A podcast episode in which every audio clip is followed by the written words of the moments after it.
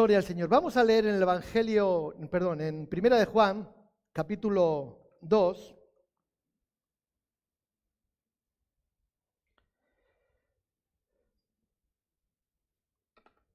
Estos días estuvimos ahí en Badajoz, en el pueblo de mi madre, en Hornachos, y, y un par de días subimos a la montaña, pero un día por la mañana y otro día subimos por la tarde, bueno, no llegamos hasta arriba, pero otro día pues nos quedamos casi en la, en la cima, ¿verdad? Y desde la cima se ven todas las cosas diferentes, se ve, se ve todo, además aquello es muy bonito porque la cima es la montaña y luego está toda la llanura, ¿no? Lo que se conoce como tierra de barro, ¿no?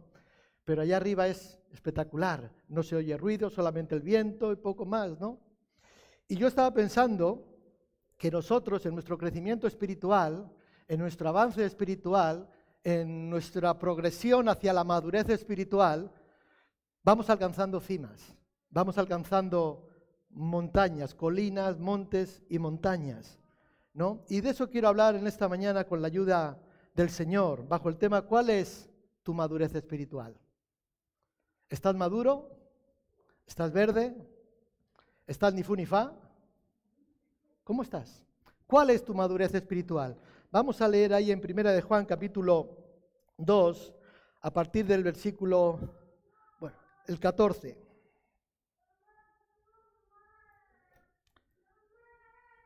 ¿Lo tienen? Dice, os escribo a vosotros, hijitos, porque vuestros pecados os han sido perdonados por su nombre. Os escribo a vosotros padres, porque conocéis al que es desde el principio. Os escribo a vosotros jóvenes, porque habéis vencido al maligno. Os escribo a vosotros hijitos, porque habéis conocido al Padre.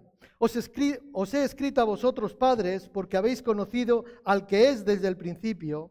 Os he escrito a vosotros jóvenes, porque sois fuertes y la palabra de Dios permanece en vosotros y habéis vencido al maligno. No améis al mundo ni las cosas que están en el mundo. Si alguno ama al mundo, el amor del Padre no está en él. Porque todo lo que hay en el mundo, los deseos de la carne, los deseos de los ojos y la vanagloria de la vida, no proviene del Padre, sino del mundo. Y el mundo pasa y sus deseos.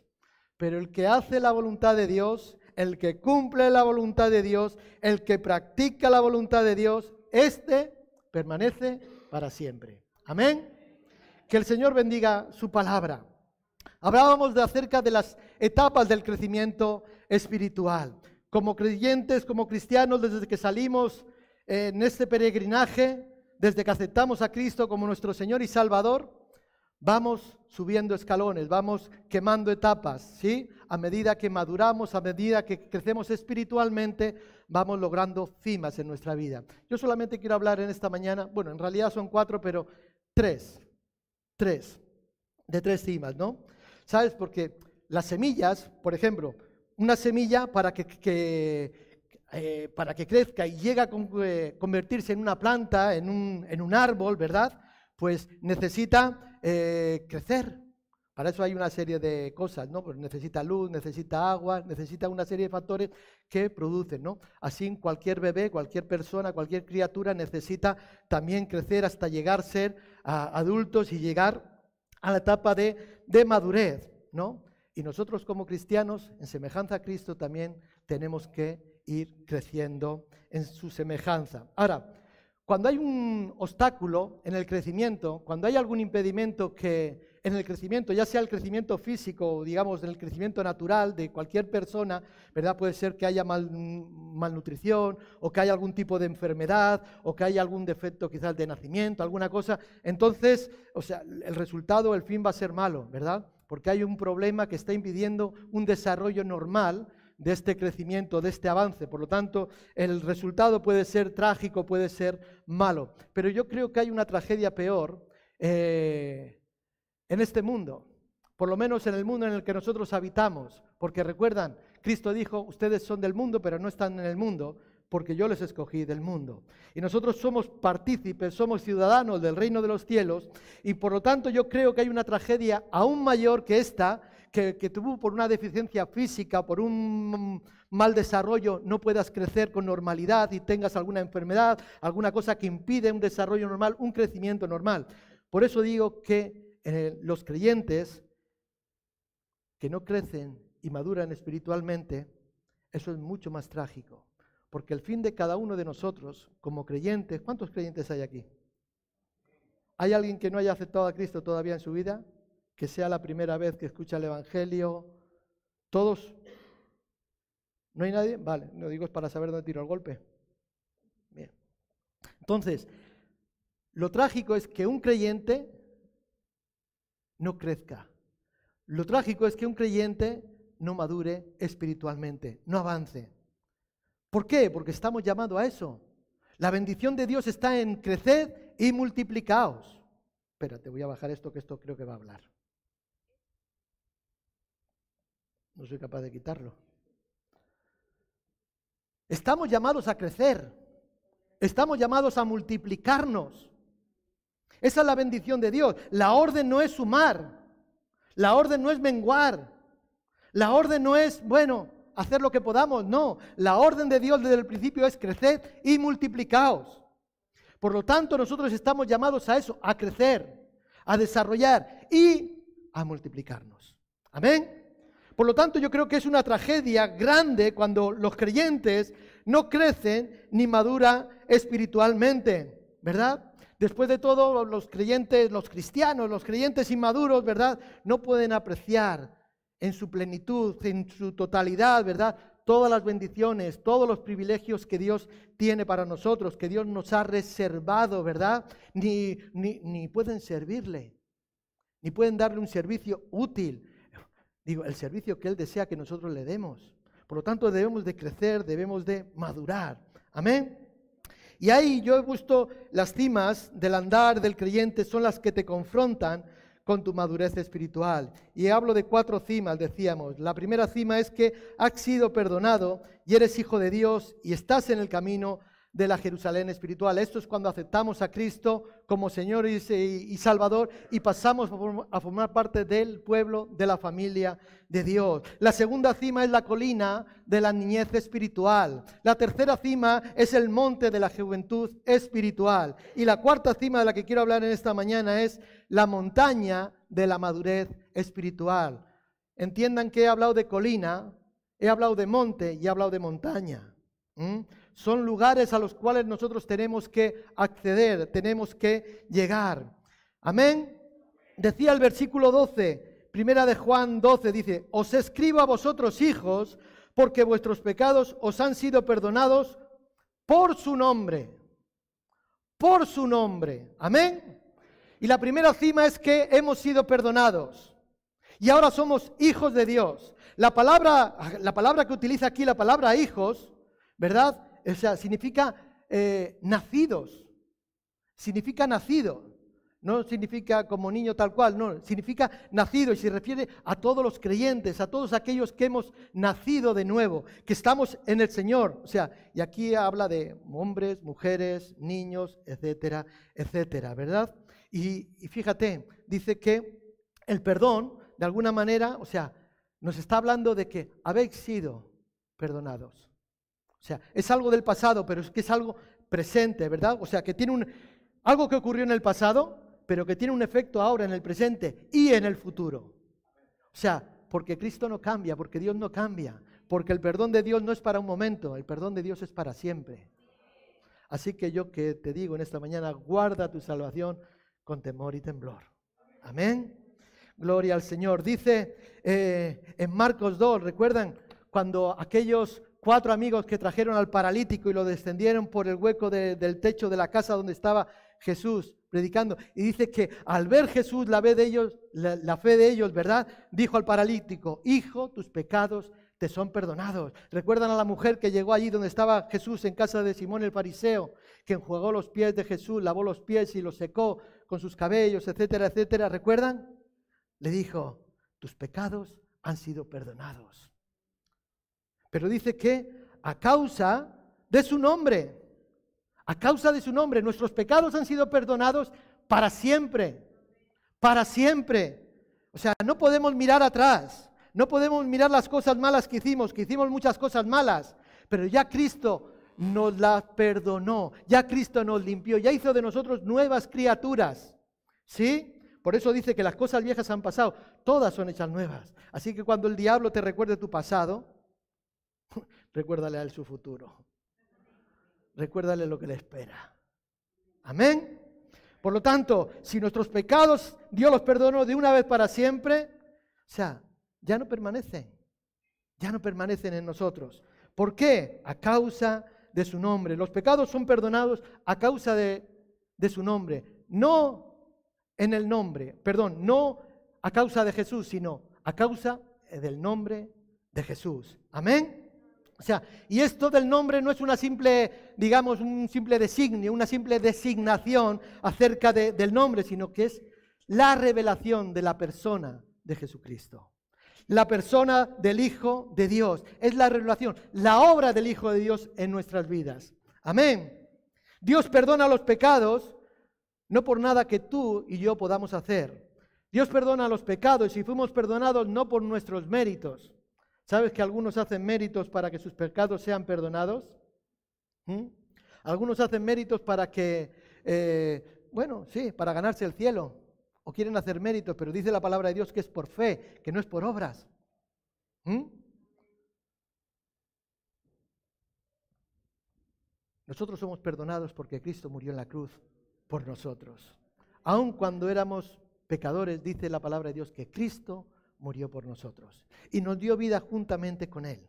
Amén.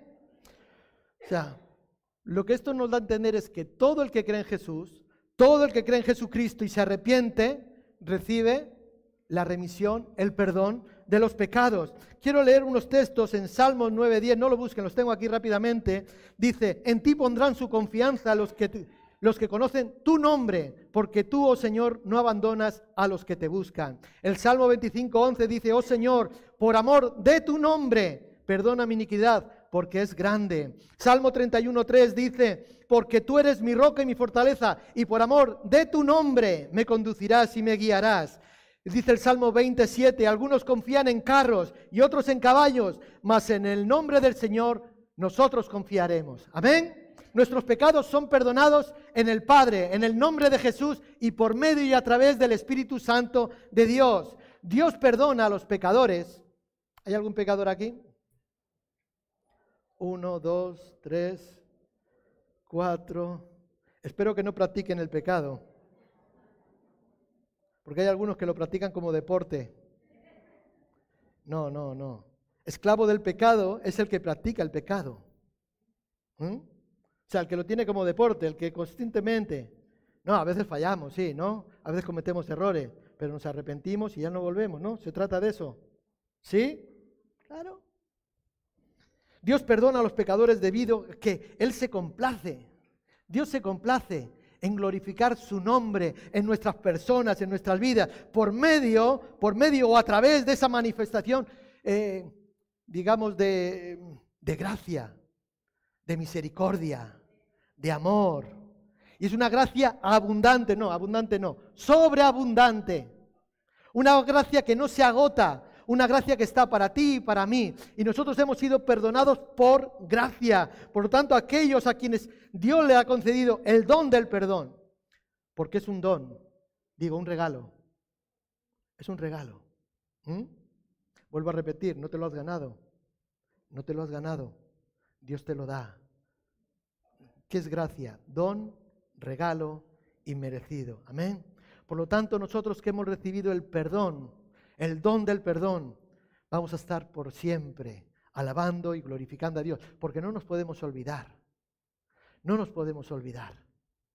No nos podemos olvidar. Y qué bueno es que venga nuestro recuerdo que fuimos perdonados, que fuimos sanados y que comenzamos una nueva vida en el Señor por su gracia y por su beneplácito, el que nos hizo afectos en el amado. Amén. Dice segunda los Corintios 4:15, por todo esto por todo esto es por amor a vosotros, para que la gracia que se ha extendido por medio de muchos haga que las acciones de gracia abunden para la gloria de Dios. Es así. Dios quiere y se complace en glorificarse en medio tuyo, en medio mío, en medio nuestro, en tu vida y en mi vida. Dice en Apocalipsis 5, 11 y 13.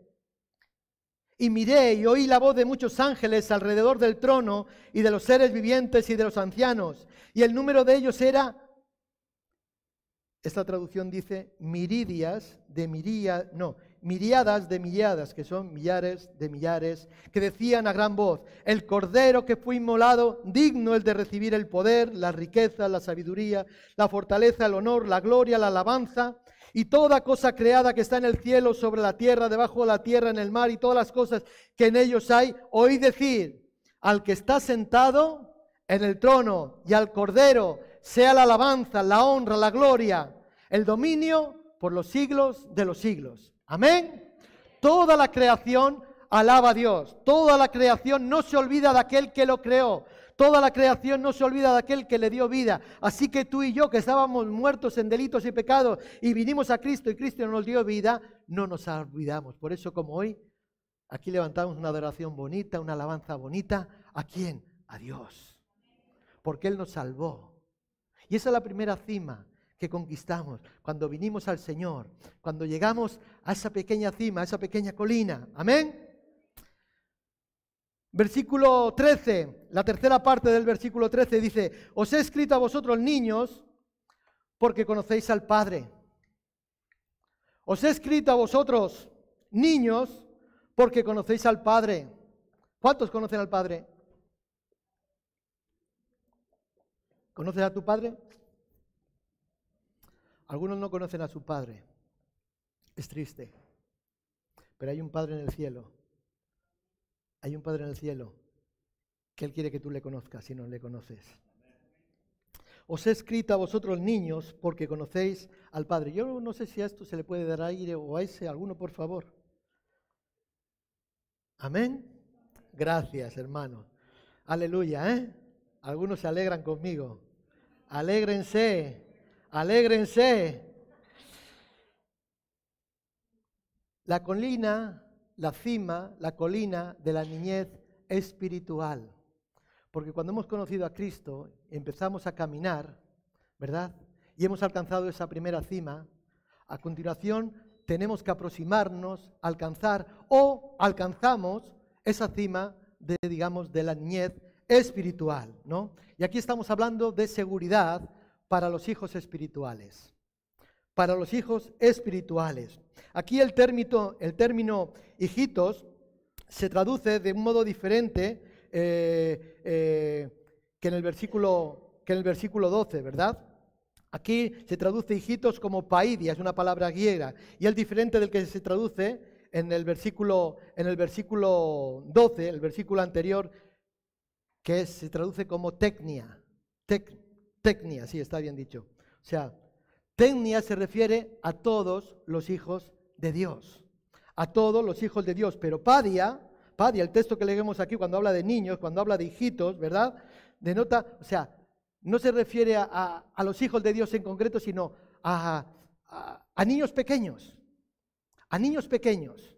¿Sí? A niños que están todavía bajo la tutela, digamos, de sus padres, de sus tutores, de sus eh, superiores, niños pequeños que todavía necesitan el cuidado, que todavía necesitan la atención, todavía necesitan la protección de unos padres o de alguien superior, digo, tutor, etcétera, etcétera, ¿verdad? ¿Por qué? Porque estos niños todavía son pequeños, son inseguros, son en cierta manera ignorantes, inmaduros y tienen necesidad de cuidado y de guía. Amén. A los niños pequeños hay que guiarles, hay que instruirles, hay que decirles, ¿sí? Hasta que ya cuando sean mayores se valgan, adquieren una madurez, ya pueden valerse por sí mismos. Amén. Pues aquí se refiere el término hijitos a esto concretamente. Y yo creo que a los niños espirituales también les falta conocimiento. No lo digo porque esté pensando en ti, lo digo porque estoy pensando en mí. Hace 32 años cuando me convertí, pues no tenía un conocimiento, era ignorante, ¿verdad? Pero estaba estaba en el limbo, porque aquello era la gloria bendita, que uno le dice en el primer amor, ¿no? y, era, y era espectacular, pero me faltaba conocimiento, me faltaba dirección, me faltaba una serie de cosas por mi madurez, por mi falta de, de madurez, digamos, espiritual, ¿no? Lo mismo que le ocurre a los bebés físicos, ¿verdad? La ignorancia de los hijos espirituales nos hace, digamos, eh, propensos a peligros, nos hace propensos o débiles, ¿verdad? y susceptibles a todo tipo de peligros o a todo tipo de, de debilidades. Porque muchas veces nos movemos, o el creyente inmaduro, o el niño inmaduro en el Señor, se mueven por deseos, digamos, carnales. Se, mueven por apetencias espirituales, eh, perdón, eh, carnales, porque les falta un discernimiento espiritual. Les falta un discernimiento espiritual. ¿Por qué? Porque solamente buscan lo beneficioso, ¿verdad? Y lo que les apetece. Y ahí pueden correr el peligro, se puede correr el peligro si no saben, porque no tienen la capacidad de evitar lo que es peligroso y lo que es beneficioso. No tienen el discernimiento para conocer lo que está bien de lo que está mal. Y lo vemos muchas veces en nuestros medios, como muchos creyentes, niños, y no estoy hablando de tiempo, no hablando de tiempo, pero muchas veces pensamos que el tiempo es lo que hace madurar. No, el tiempo no. Maduramos en base a una relación con... Ustedes saben, el tiempo no. Entonces, muchas veces a los niños espirituales les falta el discernimiento y vemos una y otra vez, o en ocasiones, cómo de repente yo no... De repente, ¿verdad? Cuando parece que están ahí en el... Gracias. Cuando parece que están ahí en el primer amor, que están llenos, que están gozándose en la presencia de Dios, que están ahí en ese primer amor, disfrutando, de repente, si no hay una tutoría, si no hay una dirección, si no hay una guía, que no la tienen por su inmadurez, de repente viene alguien y les habla acerca de que es, hay que celebrar el sábado. ¿Saben lo que es el sábado? ¿Qué es el sábado? ¿No saben lo que es el sábado? No les oigo, hablen. Somos pentecostales, hermanos. Pero si hoy es el domingo y hoy reposamos. ¿No? Rosa, tú no fuiste a trabajar hoy. ¿Estás de reposo? Y te enseñan otra serie de cosas ¿verdad? Que hay que adorar a un ángel llamado Moroni o cositas de estas raras. Y son encandilados porque no tienen discernimiento, porque les encandilan y no hay dirección, y van y son dispersados. Dice Pablo a los Efesios capítulo 4, 14, Dice, para que ya no seamos niños fluctuantes, llevados por doquier de todo viento de doctrina, por estratagema de hombres que para engañar emplean con astucia las artimañas del error, sino que siguiendo la verdad en amor, crezcamos en todo aquel que es la cabeza, esto es Cristo. ¿Sí? Un niño espiritual no tiene guía, no tiene dirección. Por lo tanto, necesita guía y necesita dirección. No tiene el discernimiento espiritual para saber lo que está bien y tal. Y muchas veces atraído o seducido por lo que le presentan, se alejan. Y se quedan en esa cima de niñez espiritual. Amén. La segunda cima, perdón, la tercera cima, que sería la segunda, viéndolo desde ese punto de vista. Hablamos de seguridad, hablamos, decíamos seguridad para los niños espirituales, hablamos de seguridad para los jóvenes espirituales. El versículo, eh, el, versículo 13, la segunda parte, y la segunda parte del versículo 14 dice, os escribo a vosotros jóvenes porque habéis vencido al maligno. Os he escrito a vosotros jóvenes porque sois fuertes y la palabra de Dios permanece en vosotros y habéis vencido al maligno. A diferencia, a diferencia los jóvenes, a digo jóvenes eh, en un sentido espiritual, a diferencia de los niños espirituales que se enfocan principalmente, digamos, en la devoción a Dios, en, el, eh, en, la, en la adoración a Dios, el primer amor, ¿no? Es como los enamorados. Bueno, no sé yo. Ya, ya no sé, hay tanto ya enamorados ya. ¿Verdad? Que cuando están juntos están nubilados, están ahí. Y todo lo que hace, ay, qué bonito, ay. Y en el primer amor ocurre eso, ¿sí? Pero los jóvenes, a diferencia de estos que están enfocados solamente en esto, ¿verdad? O sea, de alguna manera estos ya han progresado algo más. Ya han progresado hasta estar interesados en la claridad de la enseñanza, en la claridad de las palabras, en la claridad de la doctrina que se enseña y que se predica, la doctrina bíblica, ¿verdad? Los jóvenes eh, espirituales, de alguna manera, se caracterizan porque tienen, digamos, o empiezan a tener una comprensión de la verdad bíblica, empiezan a tener una comprensión, comprensión de la verdad bíblica. Amén. ¿Recuerdan el Salmo capítulo 1, versículo 2? ¿Qué dice? Que es el, compara al hombre, que verdad, ¿Eh? que se sienta, que no se sienta en silla de escarnecedores, etcétera, etcétera. Y luego que dice que en su ley medita de día y de noche. Amén. Gloria al Señor. Debido a que la palabra de, de Dios permanece en los que están en este tiempo, en esta etapa, en esta juventud, digamos, espiritual, son fuertes, son fuertes en la verdad digo, en la verdad doctrinal, en la verdad de la palabra, en la verdad de la enseñanza, en la verdad de la doctrina, son fuertes. Y cuando una persona, un creyente, está indagando, está buscando, está queriendo conocer, ahí empieza a fortalecerse realmente su vida espiritual, su caminar espiritual, ¿verdad? Y empiezan a ser fuertes. Dice el texto que hemos leído, que han vencido al maligno. O sea, como consecuencia, vencen al maligno. ¿Por qué? Porque la palabra de Dios está ahí, porque se preocupan de indagar, de mirar, de recibir, de escudriñar, de conocer. Amén. O sea, Satanás no está interesado en tentarte. Algunos dicen que sí, yo creo que no. En base al texto de Santiago, dice que cada uno es tentado en base a su deseo, a su concupiscencia.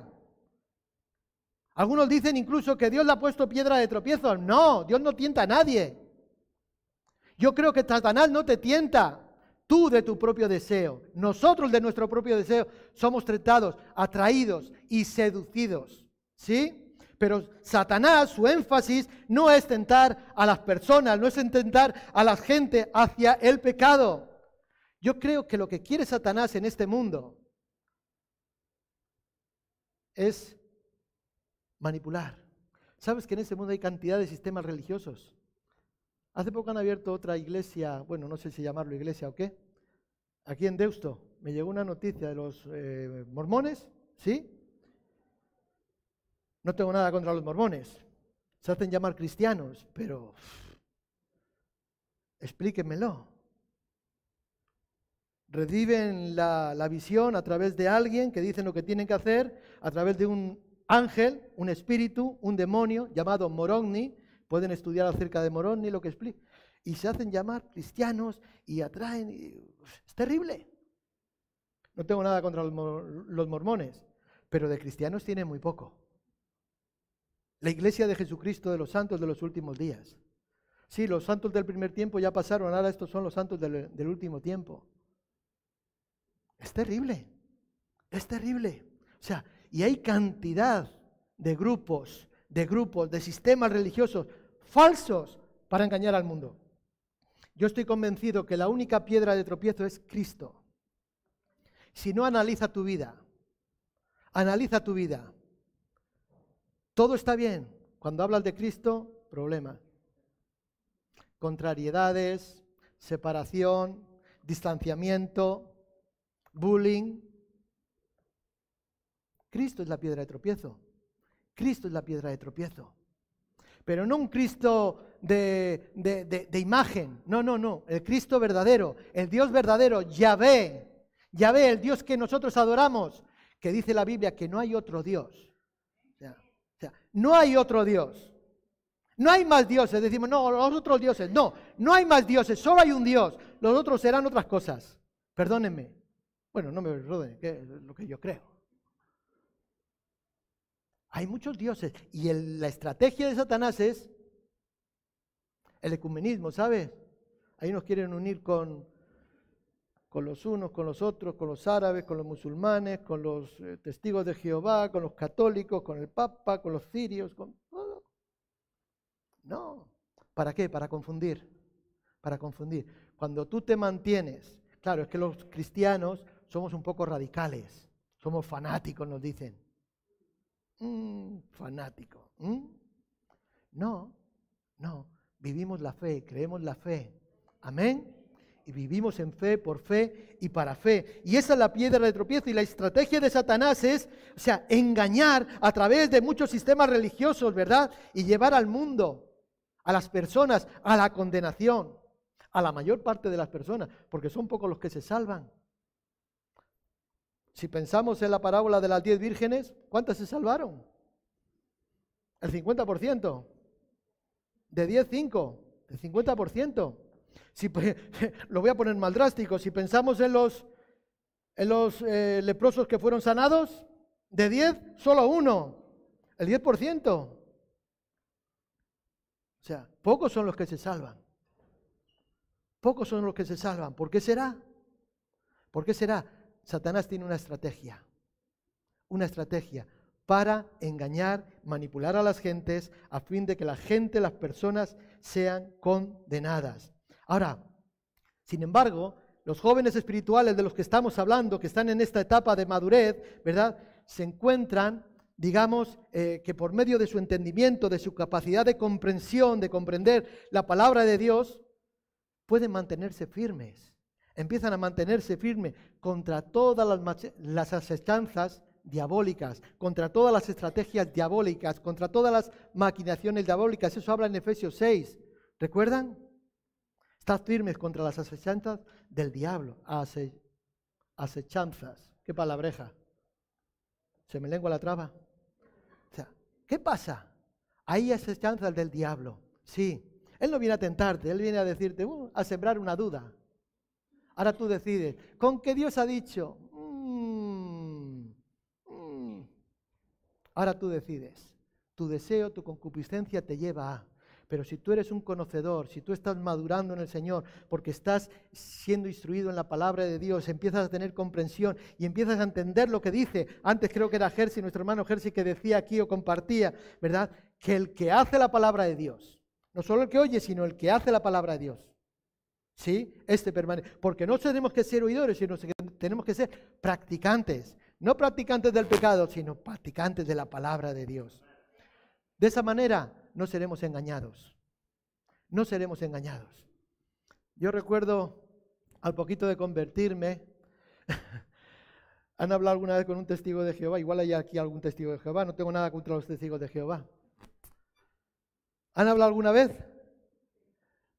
Les digo, no, porque yo, claro, nosotros tenemos la verdad, ¿no? y fui al poquito de convertirme un tiempo y yo le hablaba de mi testimonio y le hablaba de Cristo, porque Cristo es la verdad, y sacó la Biblia y me dio, vamos, hasta en el carnet de identidad. me dio hasta en el carnet de identidad. ¿Por qué? Porque conocen la palabra y yo la palabra no sé usarla. Y si tú vas a la guerra con una espada y no sabes utilizar la espada, te van a dar. Y me dieron. Ahora ya tengo algo más de conocimiento. Ahora ya cuando llegan a casa y me tocan, yo los hablo, les recibo brutal. Le digo, no, somos pastores. Ah, sí, les podemos dejar. No, ya lo conozco, ya conozco la revista, no se preocupen. Dios les bendiga. Si quieren, estamos aquí. Si quieren, pueden visitarnos. Cuando somos instruidos y empezamos a tener comprensión, es difícil que nos engañen. Es difícil que te engañen. Es difícil que seas manipulado. Amén. ¿Por qué? Porque estás en la montaña, en el monte, la tercera cima, la cima de la seguridad acerca de los jóvenes. La cuarta cima, termino con esta, es la montaña del adulto espiritual. Lo voy a decir de otra forma, los padres espirituales. No son los padres fundadores, son los padres espirituales. ¿Hay aquí padres espirituales? ¿Has dado a luz alguna vez? No, las mujeres bueno, todas no, no, no, no estoy hablando en ese sentido. Ahí los hombres estamos en desventaja. ¿Has dado a luz alguna vez? ¿Qué quiero decir? ¿Has parido a alguien en el Espíritu? ¿Has llevado a alguien a Cristo para que puedan nacer de nuevo? Sí, claro, sí, a uno, a muchos, a tal, claro. Ese es nuestro cometido. Eso quiere decir que estamos madurando. Eso quiere decir que estamos creciendo. Eso quiere decir que hemos llegado a la cima de la estatura, ¿verdad? Del adulto espiritual. Amén. ¿Por qué? Porque estamos reproduciéndonos. ¿Sabes que somos, tenemos la, la, no, la garantía, no, la capacidad de dar vida? Esto no es solo de las mujeres. Estoy hablando en el espíritu, entiéndame con su mente espiritual, no con su mente carnal. Tenemos la capacidad de dar vida de parir hijos en el espíritu. ¿Sí? Pero eso solo lo vas a poder lograr si has pasado la edad adulta. Si has llegado a la edad adulta, espiritualmente hablando. Porque los niños no pueden dar a luz. ¿A qué no? Ah, aunque hay niños que son muy maduros. De hecho, a veces vemos que hay niñas que han sido abusadas y cosas que con 8, con 10 años incluso dan a luz. Porque ya han desarrollado una madurez para ese propósito. ¿Mm? Pero hablando espiritualmente, espiritualmente, tú vas a estar capacitado de reproducirte, de dar a luz, en el momento que adquieres esa edad adulta, espiritualmente hablando. Amén. Versículo 13, la primera parte, os he escrito a vosotros padres porque conocéis al que es desde el principio. Y luego la primera parte del capítulo del versículo 14, os he escrito a vosotros padres porque habéis conocido al que es desde el principio. Y la tercera etapa del crecimiento espiritual es cuando los creyentes no solo entienden la palabra, no solo entienden la doctrina de una forma intelectual, ¿sí? Porque estudiamos, porque conocemos, porque oímos, ¿verdad? Porque eh, nos metemos a leer, a conocer la palabra de Dios, porque sabemos cómo es nuestra, nuestra liturgia, nuestros cultos, sabemos lo que hay que hacer, venimos, damos palmas, si hay que danzar, danzamos, si hay que levantar las manos, las levantamos, oramos, hablamos en lengua, los que hay, hablen en lenguas, etcétera, etcétera. Luego se predica y demás. Conocemos nuestra liturgia. Pero no, los que han alcanzado esta etapa de crecimiento espiritual no son esos que solamente entienden de una forma intelectual, de una forma, digamos, eh, de conocimiento, ¿no? de manera intelectual, sino que han llegado a conocer al que es desde el principio, al que no cambia, al que era, al que es y el que ha de venir, al que es el alfa y el omega, el principio y el fin el que lo creó todo, a lo que todo persiste por Él. Estos son los que han alcanzado la madurez espiritual, este esta etapa de crecimiento espiritual, digamos, adulta, padres espirituales. Cristo, Dios mismo, es la fuente de la verdad. Y cuando tú y yo conocemos a Cristo, conocemos a Dios, tenemos una experiencia con el Espíritu Santo de Dios, conocemos la verdad, ¿verdad? Eso es objeto de nuestra adoración, ese es el objeto de nuestra alabanza, ese es el objeto que produce crecimiento en nuestras vidas. Cuando nosotros estamos ahí enchufados, enchufados por medio del Espíritu Santo de Dios y tenemos una relación, no una religión, religión no, una relación con el Señor, empezamos a crecer, empezamos a crecer. Y a medida que crecemos, nos vamos a las calles con Jenny y empezamos a parir niños espirituales, llevándolos a Cristo. Amén. Es así. Creced y multiplicar. Creced y multiplicar. Amén. Dice Pablo a, los, a los filipenses, a fin de conocerle y el poder de su resurrección y la participación de sus padecimientos, llegando a ser semejante a él en su muerte ese es nuestro objetivo, ese es nuestro fin, ser como Él. Gloria al Señor. Los que son padres espirituales o los que somos padres espirituales, ¿verdad? Hemos meditado en la palabra, hemos meditado en las profundidades de la palabra, del conocimiento, del carácter de Dios. ¿Por qué? Eso no se hace por medio de o a través de un estudio bíblico, que también. Eso no se hace por medio de venir a muchos cultos, a muchas reuniones de alabanza y adoración, que también. Eso se hace a través de una relación continua y constante con el Señor. Con el Señor. ¿Por qué? Porque nos preocupamos de meditar, de conocer el carácter de Dios, ¿verdad? O sea, hasta el punto de tener un profundo conocimiento de Él. ¿Sabes que cuando más le conoces a Él, más quieres conocerle? Como dice el Salmo, y le conoceremos y le continuaremos en conocer. Porque esto no se acaba. Esto nos acaba, porque ahora le conocemos un poquito, es más, como por un espejo a veces, pero le continuaremos en conocer. Y cuando estemos allí en la gloria diremos, wow, ¿has visto eso? Gloria a Dios, wow. Y se pasará y se girará y veremos y wow. Y esto no lo había visto y alabaremos y adoraremos a Dios. Wow, otra manifestación, porque Dios es multiforme. ¿Sabes que Dios se nos revela y de repente vemos una faceta de Dios, una cara de Dios? ¿Sí? Y decimos, wow, esto no lo conocía de Dios. Impresionante, yo quiero más. Y de repente mañana se te da la vuelta y le ves y dices, wow, pero esto no lo conocía y quiero más. Y otro día, otra vuelta y dices, wow. ¿Recuerdan los ángeles la tapa del propiciatorio, el arca? ¿Le recuerdan? El arca del pacto, la tapa que cubría, que se llamaba propiciatorio. ¿Qué había ahí encima? Mientras bebo agua? ¿Qué había? Dos ángeles. ¿Cómo estaban los ángeles? Ven aquí, Mario. Ven, ven, corre, corre. Mira qué angelote. Hoy va a haber dos angelotes aquí encima. ¡Corre! ¡Ay! ¡Aleluya! ¿Cómo están los ángeles? La tapa, uno enfrente del otro, con sus alas, aquí, ¿no? Uno enfrente del otro, ¿sí? Y la presencia de Dios dice que está en el medio. Los ángeles, uno enfrente del otro, adorando. ¿Mm? Dando voces, dando gloria al Padre. Dando gloria al Padre, dando alabanza al Padre. ¿Recuerdan en Apocalipsis lo que dice? No, no, levante las manos, tú estás adorando ahí. ¿Recuerdan lo que dice en Apocalipsis? Cuando le dan la adoración a Dios. ¿Qué dicen los ángeles? Santo. No te oigo. Santo, santo, santo. Santo. Vale, hasta ahí. Vale. Luego sigue, hasta la eternidad. Santo, santo, santo.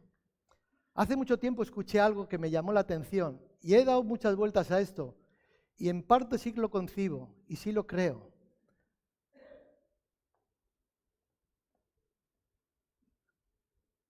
No se lo estaban diciendo a Dios. Se lo estaban diciendo el uno al otro. Santo. Santo, santo. Y ahora, gírate para acá, gírate para acá, ahí. Ahí, quieto ahí. Santo. Santo. Santo, santo, santo. Ahí. Digo que se lo decían el uno al otro, ¿por qué? Porque es como cuando ves una faceta de Dios. Yo me imagino a los ángeles viendo a Dios en la adoración y viéndole a Dios y decir, wow, ¿tú has visto eso, Mario? Él es santo, Él es santo. Y ahora se gira y dice, ¿has visto eso? ¡Wow! Él es santo, Él es santo, santo, santo, wow. Una faceta de Dios. Porque Él es santo.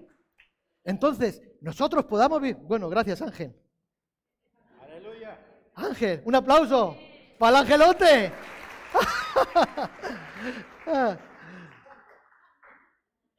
Cuando nosotros conocemos a Dios nos maravillamos, queremos conocer más, meditamos y a medida que más nos hundimos queremos ir más a lo profundo, no queremos quedarnos en la orilla.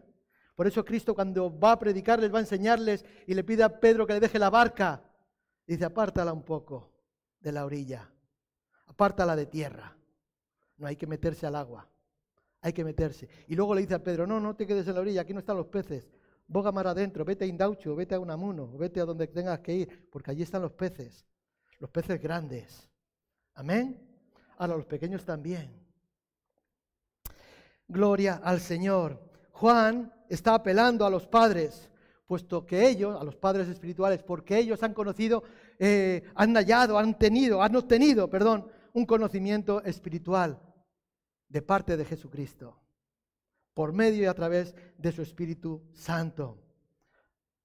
Con el tiempo, muchos de nosotros, con el correr del tiempo, con nuestra experiencia, con nuestro caminar, a medida hemos llegado a conocer y le seguimos conociendo y le proseguiremos en conocer aquel que es desde el principio. Porque hemos alcanzado esa montaña de la edad adulta espiritualmente. Amén tenemos un conocimiento íntimo de la revelación de Jesucristo. Un conocimiento íntimo, no de oídas, sino un conocimiento íntimo de la presencia. Hoy yo me he gozado aquí con la alabanza. Y vuelvo a felicitar a los hermanos. No se lo crean, pero les felicito. Porque había un ambiente muy bonito. Y eso no se logra solamente viniendo al ensayo el día jueves. Esto no se logra viniendo a tocar o a cantar a la voz, a hacer gorgoritos, no. Eso se logra teniendo experiencias con el Señor, teniendo una relación con el Señor. Amén. ¿Cuántos han gozado hoy en la. Yo me he gozado. Vamos a dar un aplauso al Señor en esta mañana. Aleluya. Él es santo. Gloria al Señor.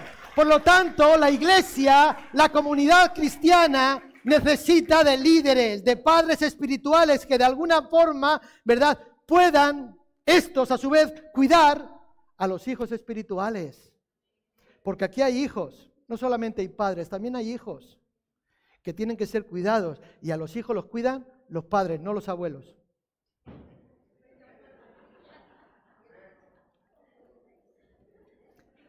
Dios tiene hijos, no tiene nietos, recuerden.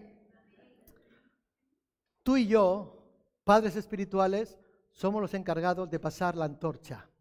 Amén. Pasa la siguiente. Dale, volumen, Dale un clic. Dale, volumen.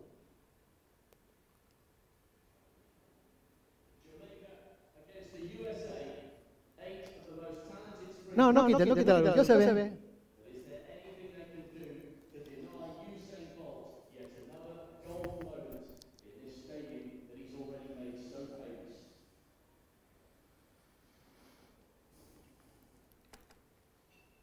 Cuatro por cuatrocientos relevos.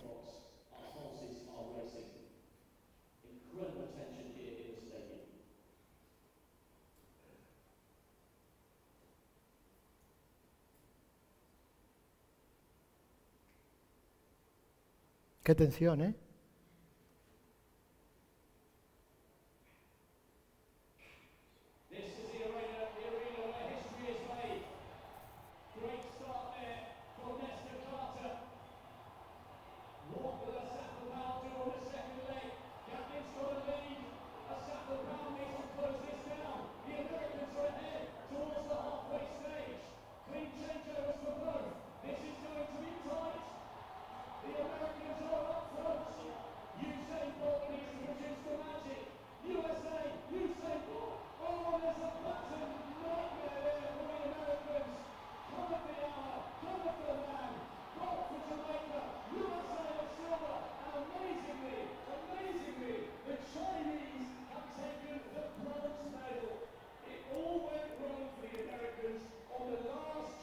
Ahí, ya está bien. Decíamos, que somos los encargados de pasar la antorcha de la luz del Evangelio a las nuevas generaciones. Somos los encargados de pasar la antorcha del Evangelio a la siguiente generación. Somos padres, pasarla a los hijos. Oh, ¿Quién ha salido ahí? Bueno, para que vean que el pastor también va a la montaña. Aleluya. Ustedes han visto en el vídeo, en una carrera de relevos, se pasa el batón. Que el que va llegando, el que sale, se la pasa al siguiente, la recibe y el siguiente se la pasa al siguiente y el siguiente al siguiente. Eso comenzó con Cristo y con doce discípulos hasta el día de hoy. Y sigue pasándose el batón. Pero a mí me llamaba la atención algo de eso. Si ustedes han fijado, antes de recibir el batón, antes de recibir el, el testigo, gracias, antes de recibirlo, ya están corriendo. No está parando esperando a que lo coja y luego corro. No. Antes de que llegue, empiezan a correr y ya en velocidad lo reciben y corren. Y yo estaba pensando en esta mañana, ¿a quién le vamos a transmitir? ¿A quién le vamos a entregar nuestro batón? ¿A quién le vamos a pasar el testigo, porque tenemos que pasar el testigo. Somos padres espirituales. Hay hijos que vienen, que a su vez, a su tiempo, cuando cojan la edad adulta, madurarán. Y en ese tránsito, cuando ellos ya están corriendo, porque tienes que estar corriendo para servir. Los que no sirven, no sirven. Para avanzar, para crecer, para alcanzar los sueños, los llamados, tenemos que estar sirviendo, ¿me entiendes? Te lo digo a ti, sí, sí, ya sé, que te lo digo a ti, ya sé. Yo tiro el golpe. Si no corres, no alcanzas. Esto es para los que están corriendo, para esos niños espirituales que están profundizando en la palabra de Dios, que quieren correr, que quieren seguir, que quieren recibir y ya están corriendo. Y cuando tú estás corriendo va a venir tu Padre Espiritual y te va a decir, toma. ¿Qué le dijo el profeta a, a, quién era este lanzador de arco? Ay, se me ha ido el nombre. A Joab. Joab, que era experto lanzador de arco. Dice que el profeta le dijo, no lances no lances la flecha hasta que sientas mi mano. Cuando estaban en guerra contra los sirios, que salió, lanzó la esa eh, eh, por sirio y tal, y bueno, si lo subieras, luego le decía el profeta, si hubiese golpeado la tierra tres veces, pues tres veces habría derrotado, pero como solo golpeaste una, pues una vez lo derrotarás, etcétera, etcétera. Pero me llama la atención que le dice, no lances la flecha hasta que sientas mi mano.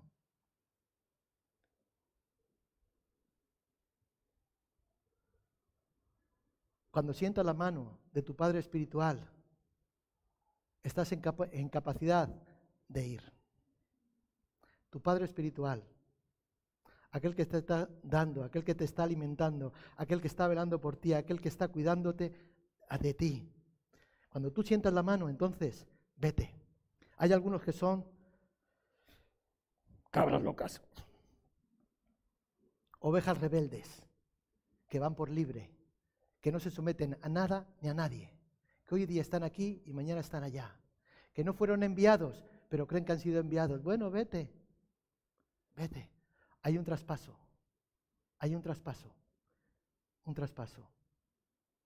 Hay algunos de los jóvenes que están aquí corriendo, digo jóvenes espirituales que están corriendo, necesitan recibir ese traspaso. Amén. Solo, solo, cuando llegamos a este punto, la relación con Dios es más plena, es más rica, ¿verdad? ¿Por qué? Porque ya no solamente es que tenemos toda la, la información o toda la comprensión bíblica, el entendimiento, ¿verdad? Sino que también tenemos nuestra vida que está vinculada, que está atada con Él. Es más, tenemos una experiencia de vida, tenemos una relación. Y yo no sé qué pasa, a veces te da por llorar, pero a veces te da por reír. Hoy me ha dado a mí por danzar y bueno, ya luego, vamos luego pasará a factura. Pero nos venimos arriba, ¿por qué? Porque hay algo en la presencia de Dios que, wow. Porque no solamente lo conozco con, mi mente, sino que tengo una relación y eso me lleva a más. Y la única manera, la única manera en que los creyentes podemos progresar en este crecimiento espiritual, un o sea, un crecimiento continuo y constante, no que crecí, me quedé ahí. No, no, no, hay algún problema. No, hay algún problema. Esto tienes que ir creciendo a más. No te puedes quedar donde te quedaste hace unos... No, no, tienes que ir a más. Crecimiento continuo y constante. Niños, jóvenes, o de niños, a jóvenes y a padres. Ese es el crecimiento, ¿verdad? ¿Por qué? Porque ahí vamos a recibir transformación, porque es cuando nosotros estamos eh, progresando, es que estamos recibiendo una transformación, estamos recibiendo un crecimiento, ¿verdad? Estamos recibiendo vida, porque estamos poniendo la palabra de Dios en práctica y, ¿verdad? La palabra de Dios es vida para nosotros. Por lo tanto, cuando nosotros leemos, cuando estudiamos la palabra de Dios, cuando meditamos, cuando aplicamos las verdades bíblicas, en toda situación, o en cualquier tipo de situación, ¿verdad? Somos transformados, somos cambiados. ¿A quién compararé? Al hombre prudente que construyó su casa sobre la roca y vinieron vientos, tempestades, corrientes y no cayó la casa porque estaba fundada sobre la roca. ¿A quién compararé? Al que oye la palabra y la hace. Ese es. Dice, por tanto, nosotros todos mirando a cara descubierta como en un espejo la gloria del Señor, somos transformados de gloria en gloria en la misma imagen como por el Espíritu Santo de Dios. Y nosotros cuando aplicamos la palabra de Dios somos transformados por el Espíritu Santo de Dios, por el poder del Espíritu Santo de Dios en nuestras vidas. Ayer hablábamos con uno, de, bueno, al final teníamos allí una conversación en la prisión y alguien me hablaba de la buena voluntad. Y yo sé que hay que tener buena voluntad, ¿no? Bueno, yo entendía, pero luego les quería llevar un poquito más allá. Pero con, solo con buena voluntad no vale, porque yo tenía muy buena voluntad y no fui capaz de, de romper cadenas, de dejar vicios, de dejar ataduras, porque tenía buena voluntad. Bueno, yo no tenía mucha buena voluntad, la verdad que no. Pero si ahora tengo buena voluntad, o si ahora, no, lo voy a decir de otra forma, si ahora puedo algo, es por el poder del Espíritu Santo de Dios en mi vida. No hay otra forma. Y yo soy transformado a medida que la palabra de Dios cobra vida en mí y la aplico en mi vida, en cualquier circunstancia, en cualquier momento, en cualquier situación. ¿Sí? Entonces soy transformado, soy cambiado. Aleluya. A su semejanza. Amén. Dios desea que tú y yo no le conozcamos a Él de una forma superficial, de una forma religiosa, de una forma, dice la palabra de Dios que somos la sal, ¿no? De una forma sosa, porque somos sal. Y la comida sin sal. María se ríe, no sé por qué se ríe. Gloria al Señor. Jesús desea que conozcamos, que le conozcamos, no de una forma mecánica, no en un sentido intelectual, académico, sino en una intimidad sobrenatural, una realidad sobrenatural, porque Dios es sobrenatural. Ay, cuánto qué bueno es poder tener experiencias con Dios sobrenaturales. Y cuando tienes una, quieres otra. Yo cuando recibí, bueno, cuando me convertí, iba ahí a las campañas y salíamos al llamado, ahí estaba Carlos Anacondia y, salíamos al llamado y te caías una vez y no te ponían las manos y yo quería más. Y digo, bueno, pues me levanto otra vez. Y me levantaba y no me, no solamente pasaba por allí. ¡Pum! Y me volvía a levantar y me volvía a caer. Y una vez, y yo decía, esto es una pasada. Esto es mejor que cualquier droga. Digo, yo no quiero, no quiero otra cosa. Y me volvía a levantar y me volvía a caer así por diez veces, no sé. Las veces que salías, las veces que te caías. Y aquello era todo de tierra, ¿eh? No era de como esto que está limpio, aquello era de tierra. Pero te levantaba y te caía. Digo, yo quiero más, quiero más. Esto es lo mejor que he probado yo en mi vida. ¿Saben que había un comercial que dice, busque, compare, y si encuentra algo mejor, cómprelo? Yo te digo en esta mañana, busca y compara. Y si hay algo mejor que Jesucristo, muéstramelo que yo lo compro.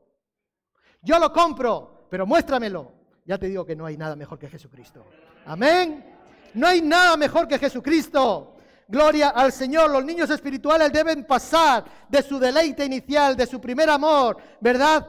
A conocer, ¿verdad? A tener ese conocimiento de la verdad bíblica. Y los jóvenes, los jóvenes espirituales no tienen que detenerse, no tienes que detenerse en ese conocimiento de la verdad bíblica, sino que tienes que seguir en conocerle más profundamente, más íntimamente a Dios, quien de Él viene toda la verdad y quien te enseña toda la verdad. Solamente Dios, no te quedes en la superficie. Bucea, bucea, bucea. Amén.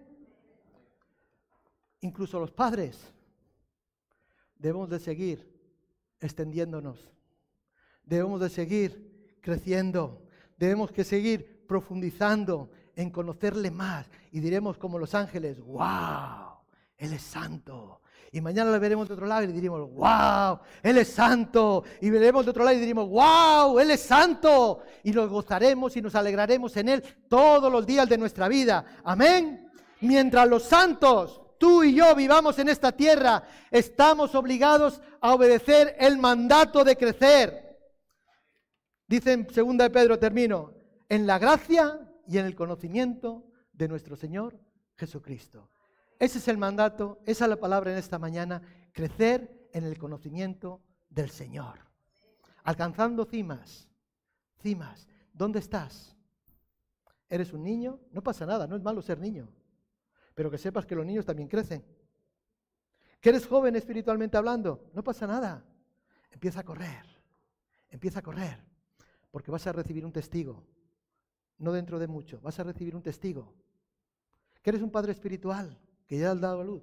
Bueno, sigue profundizando, sigue creciendo, sigue extendiéndote, sigue dando a luz, sigue ayudando, sigue instruyendo a otros, sigue guiando a otros, sigue enseñando a otros, sigue creciendo y multiplicándote. Amén. Amén. Vamos a ponernos en pie. Oh Señor, te adoramos Jesús. Gracias, Señor.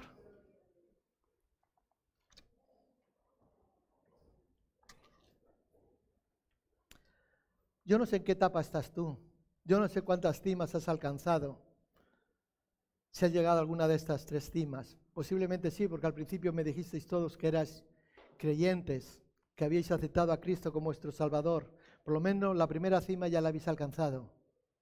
Quizás te has quedado en la, cima, en la cima o has llegado a la cima de la niñez espiritual. No es malo, pero no te quedes ahí, tienes que crecer. Tienes que crecer, tienes que pasar, tienes que pasar esa pubertad, esa adolescencia y llegar a ser un joven, un joven que empieza a madurar, que empieza a adquirir madurez, porque no dentro de mucho vas a recibir un testigo, ¿verdad? Y Dios te va a capacitar para que tú a tu vez, tomando la edad adulta, puedas guiar a otros, puedas enseñar a otros y estés capacitado para dar a luz en el Espíritu a muchos hijos espirituales que a su vez puedan crecer, puedan ser jóvenes, etcétera, etcétera. ¿Me entienden? ¿Dónde estás tú? ¿Dónde estás tú? Sea cual sea la cima a la que tú has llegado o en la que te encuentres, tienes que seguir adelante. Dios quiere que tú crezcas y que te multipliques. Dios quiere que la iglesia crezca y que se multiplique. Amén. Porque tenemos que crecer. La palabra de este año era crecimiento espiritual. Tenemos que crecer en todos los aspectos. Padre, te doy gracias, Señor, en esta mañana por tu palabra, Señor. Tu palabra es verdad, Señor. Tu palabra nos enseña, Dios mío. Señor, gracias por la oportunidad que me has dado de poder compartirla en esta mañana con mis hermanos, Señor. Si hay algo que no viene de ti, yo te pido ahora, Dios mío, que lo quites de sus mentes o de sus corazones, Señor. Pero si hay algo que venía de ti en esta mañana, Dios mío, reténlo, Dios mío. Señor, que lo puedan recibir, retener en sus vidas y poner en práctica, Señor. Señor, porque anhelamos seguir creciendo, Señor, porque anhelamos seguir conociéndote más y más, Señor, porque queremos parecernos a ti, Señor. Oh, porque tú eres el modelo perfecto, Dios mío, y en pos de ti corremos, en pos de ti caminamos, Señor. Dios, ayúdanos cada día, Señor, a tomar, oh, la cruz, a negarnos a nosotros mismos y seguirte a ti, Señor. Yo te pido que ayudes a mis hermanos que puedan estar en lucha, Señor. Aquellos que quizás por diferentes circunstancias, Señor, hayan quedado estancados por un tiempo, Señor. Señor, muévelos, agítalos, Señor, zarandéalos si es necesario, pero que puedan seguir creciendo, que puedan seguir avanzando hacia tu propósito.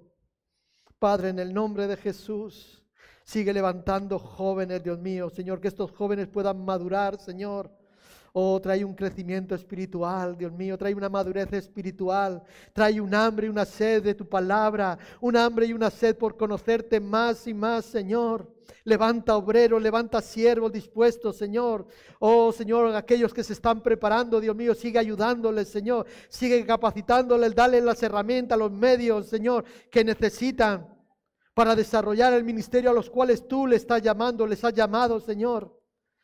Padre, en el nombre de Jesús, Señor, y aquellos, Dios mío, Señor, que están como padres espirituales, Señor, que están produciendo a 30, 60 y a 100 por uno, que están llevando tu palabra, que están llevando tu mensaje, Dios mío.